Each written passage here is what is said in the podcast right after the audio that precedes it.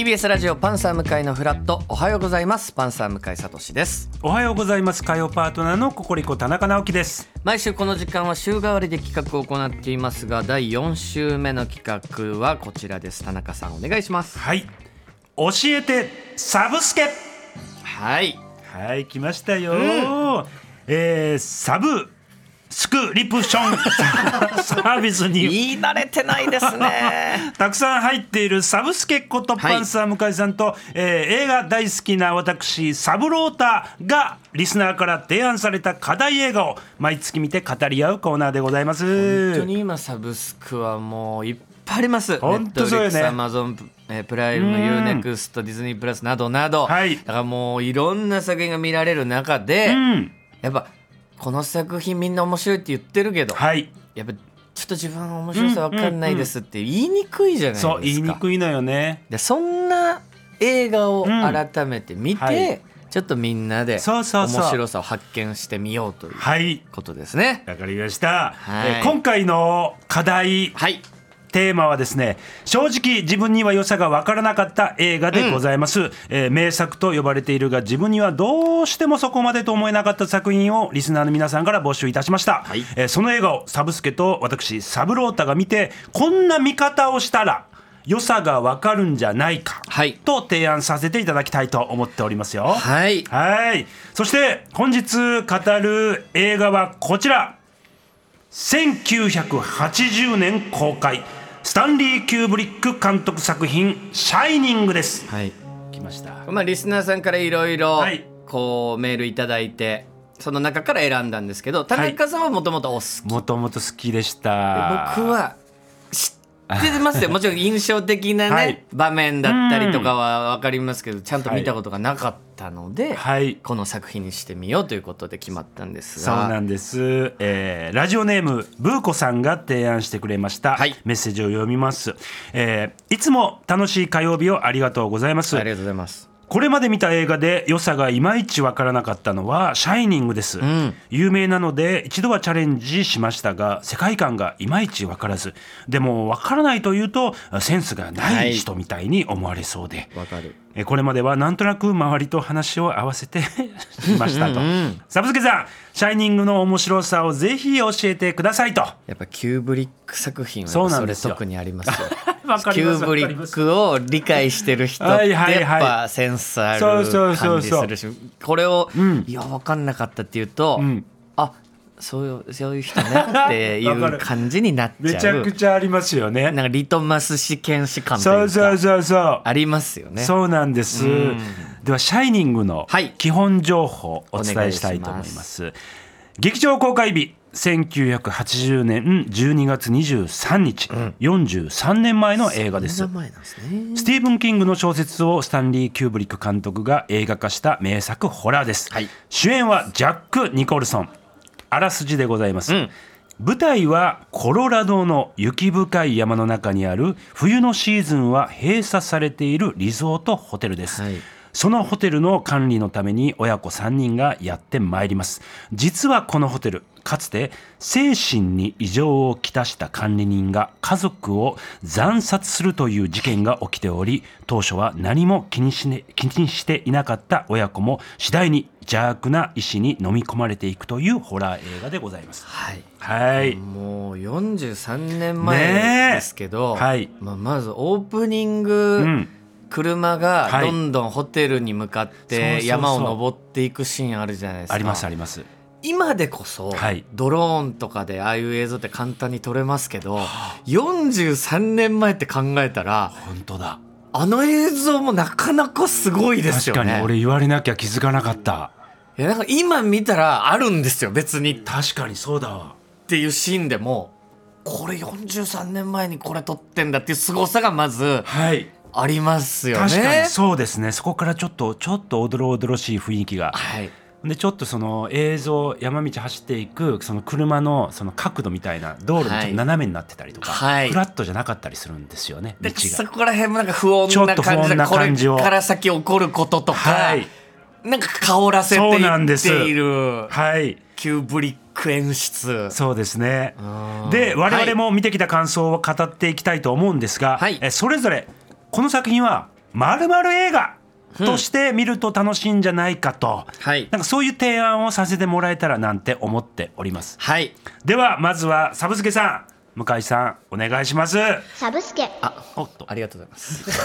あんなのあるのね。いやあの初めて見たんですけど、はい。やっぱ面白かったです。よかったです。面白いよね。で多分ホラーがはい。お好きじゃなかったら、うん。やっぱなかなか楽しみにくいと思うんですよ、うんうんもちろんところどころに演出とかはい。で、わあ面白いなっていうところあるんですけど、うん。前提としてやっぱずっとホラーなので、はいはいはい。これをどう楽しむかっていうことだと思うんですけど、うんはい。やっぱこのジャック・ニコルソンの演技をはい。楽しむだけでも十分2時間以上楽しめる。はい。要はこのジャック・ニコルソン演じる小説家が、そのホテルにこう家族で住みそこで作品を書く集中するために書き始めるんですけど、やっぱどんどん生死に異常をきたしていくうん。この様が、はい。もうドキドキするんですよ見てて。いやいいですね。でまだそのおかしくなってない時でも、はい。あのだだっ広いホテルのリビングで、うん。ボールを壁にバンバンぶつけるシーンとかもなんか怖っていう。怖いでこのジャック・ニコルソンの顔とか顔。まあ、皆さんがよくこの映画を思い浮かべる時にもうパッて出てくるあの ね壁の隙間から。うん。えーすごい狂気的な顔で覗くシーンとかっていうところ。も まさにこの映画やっぱ、はい。ホラーダメな人はですよ。はい。ホラーとコメディってやっぱ紙一重みたいなのあるじゃないですか、うん。うん。でも志村けんさんの映画だと思って見ていただいて俺はいいと思うんですこれ。あ 大丈夫だ。大丈夫はい。ジャック・ニコルソンの「大丈夫だ」ですこれ。もう本当に最後のはいはい。オチもうそうですね。のまあねわかりますところなんかはもう俺本当に志村けんさんに見えたんですよ。最後。はいはいはいジャはーンって言って、はいはい。最後アップにないるシーンがあるんですよジャック・ニコルソンが、はい。もうこれもう怖いよ。行き過ぎるとコメディになるっていう、本当に背中合わせの。はい。で要は奥様。はい。ジャック・ニコルソンの奥様のリアクションもこれ最高怖がる様、はい。はい。俺もう石野陽子さんに見えてきたんですよ。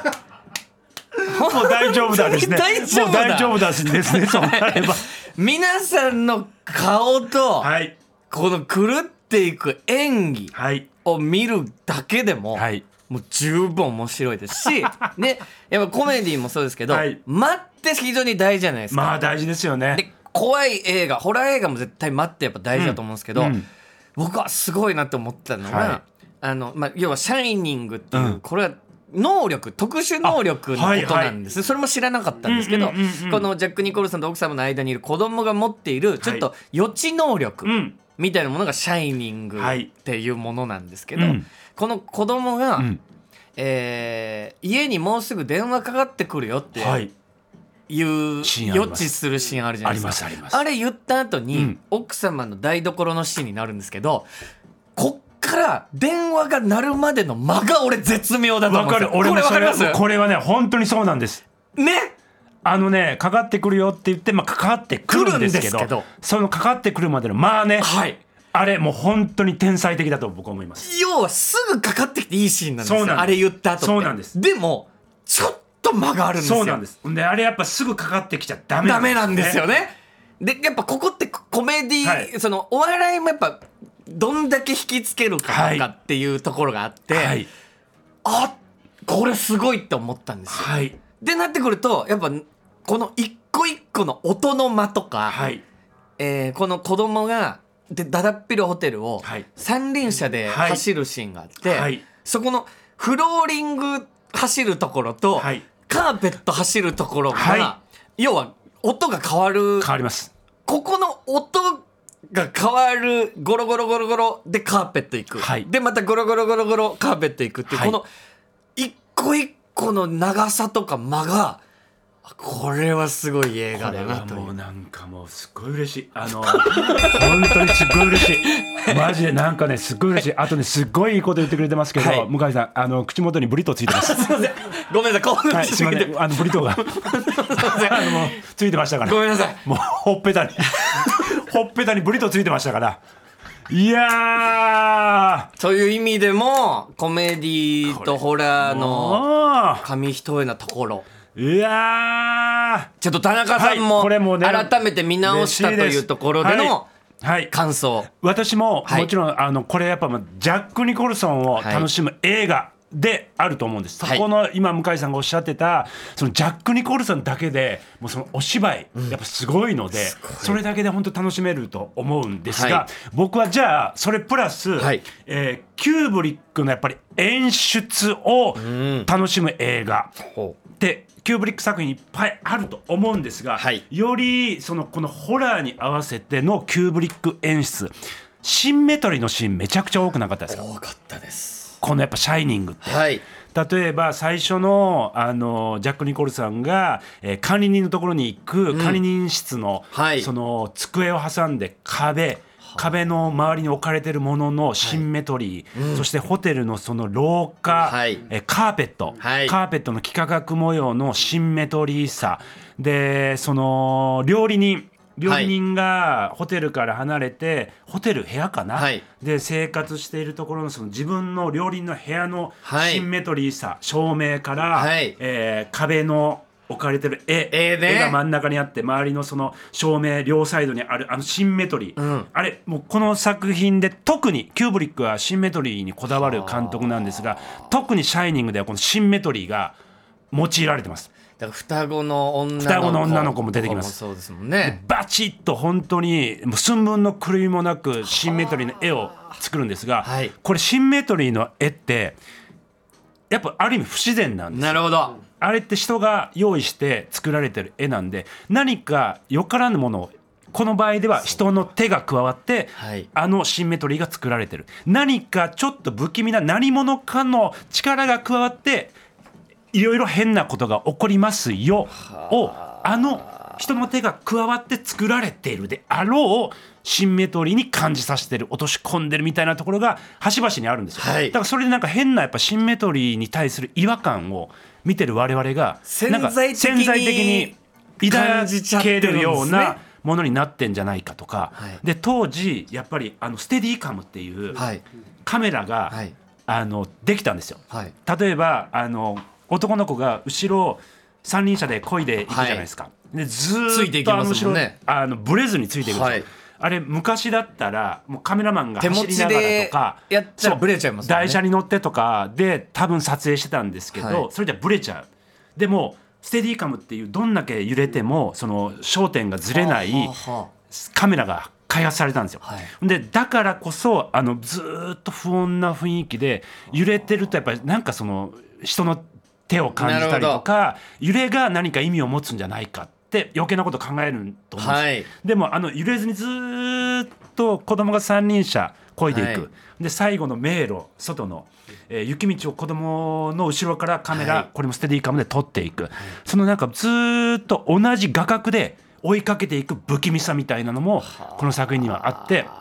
でキューブリック演出で、はい最後にちょっとお伝えしたいのは、はい。キューブリックはやっぱこだわりがすごいある人だから、はい。原作結構ねじ曲げるんですよ。はい。でこれスティーブン・キングの原作も結構ね怒ってる怒ってるんですよ。ねだからもうずっとこれ揉めてるんですよ、この作品。だから原作とこの違いキューブリックがいかにこの作品を変えたかも全然違うかったりするからうん楽しめる作品ではないかなと思います。はい。さすが。はいはい。そういうシンメトリそうなんですーがよ。これは。よきっちり綺麗にななってはい。る不気味さ。不気味さなんです。をこっちは感じてるわけですね、はい。自然なんですある意味逆に。言語化は決してされてないですけど、はいはいはい。なるほど、ね、綺麗すぎて不自然みたいなはい。面白い。ちょっとリスナーの皆さんからもという。えーラジオネームジャンガリアンさん「シャイニング」は私の一番好きな映画なのですが、ぜひインテリアや色彩のおしゃれさにも注目していただきたいです。有名な廊下のカーペットの柄だったりホテルの室内だったり見どころたくさんでそれが今でも古くならない理由の一つだと思っていますまあ、だ幾何学模様まさにこのカーペットのそうですね。模様。私はぜひ続編の「ドクタースリープ」も見ていただきたいです。知らないんですそれ。というのもこのキューブリック版の「シャイニング」は原作者のスティーブン・キングが激怒したという有名な逸話がありその曰く付きの作品の続編ということで、2019年の公開当時はちょっと話題になっていました。へー。私自身の感想は原作者とキューブリック版ファンの両方に気を配った中間管理職みたいな映画でしたという。だ あーなるほど。からあの子供が大人になった映画ですよね、あそうなの？はい。このっていうの見ましたけど。そうなんや。あーなるほど。その面白い見方教えてくれたね。まあ。中間管理職と思って見たら楽しめる。でもなんか僕も見てから気になってこの作品について調べましたけど、あーはいはいはい。本当キューブリックってめっちゃ撮り直すらしいですね。そうそう俳優さんの演技見をたいね。だからその奥様がうん。もう本当に、まあ、演技の中で、うん。おジャック・ニコルソンが怖すぎてどんどん奥様も恐怖にこうやられていってしまうっていう顔も本当にキューブリックがめっちゃお怒るんですってあの奥さんを。ダメだとか、それで本当にあの人自身が もうおかしくなっちゃったんですって。追い込まれて。だからそれがそのまんま表情にめちゃくちゃいい顔してあったもん。やっぱりいい顔してるじゃないですかとかもあるみたいなあれはジャック・ニコルソンじゃなくてキューブリックに追い込まれたに追い込まれてた。いやーということでぜひ皆さんまだ見てない方は一度見てみてはいかがでしょうか